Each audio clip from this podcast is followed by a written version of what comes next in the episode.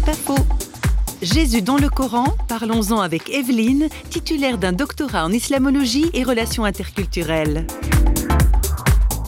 Intéressant, c'est que ce n'est pas un phénomène, on ne sait pas exactement où il a commencé. Un peu partout vers les années, euh, j'allais dire 1970, 80, on a vu ce phénomène que dans le monde, ce qu'on appellerait la majorité musulmane, il y a eu énormément de gens qui ont osé poser la question, mais qui est Jésus dans la Bible? Parce qu'on parle beaucoup de Jésus dans le Coran, mais qui ont osé se poser la question, D'où viennent tous ces récits quelque part Parce qu'il y a beaucoup de récits euh, de référence à la Bible euh, dans le Coran. Ils se sont dit mais qu'est-ce que c'est que cet évangile dont parle le Coran, quoi, l'Injil? Et puis ils ont fait ce chemin.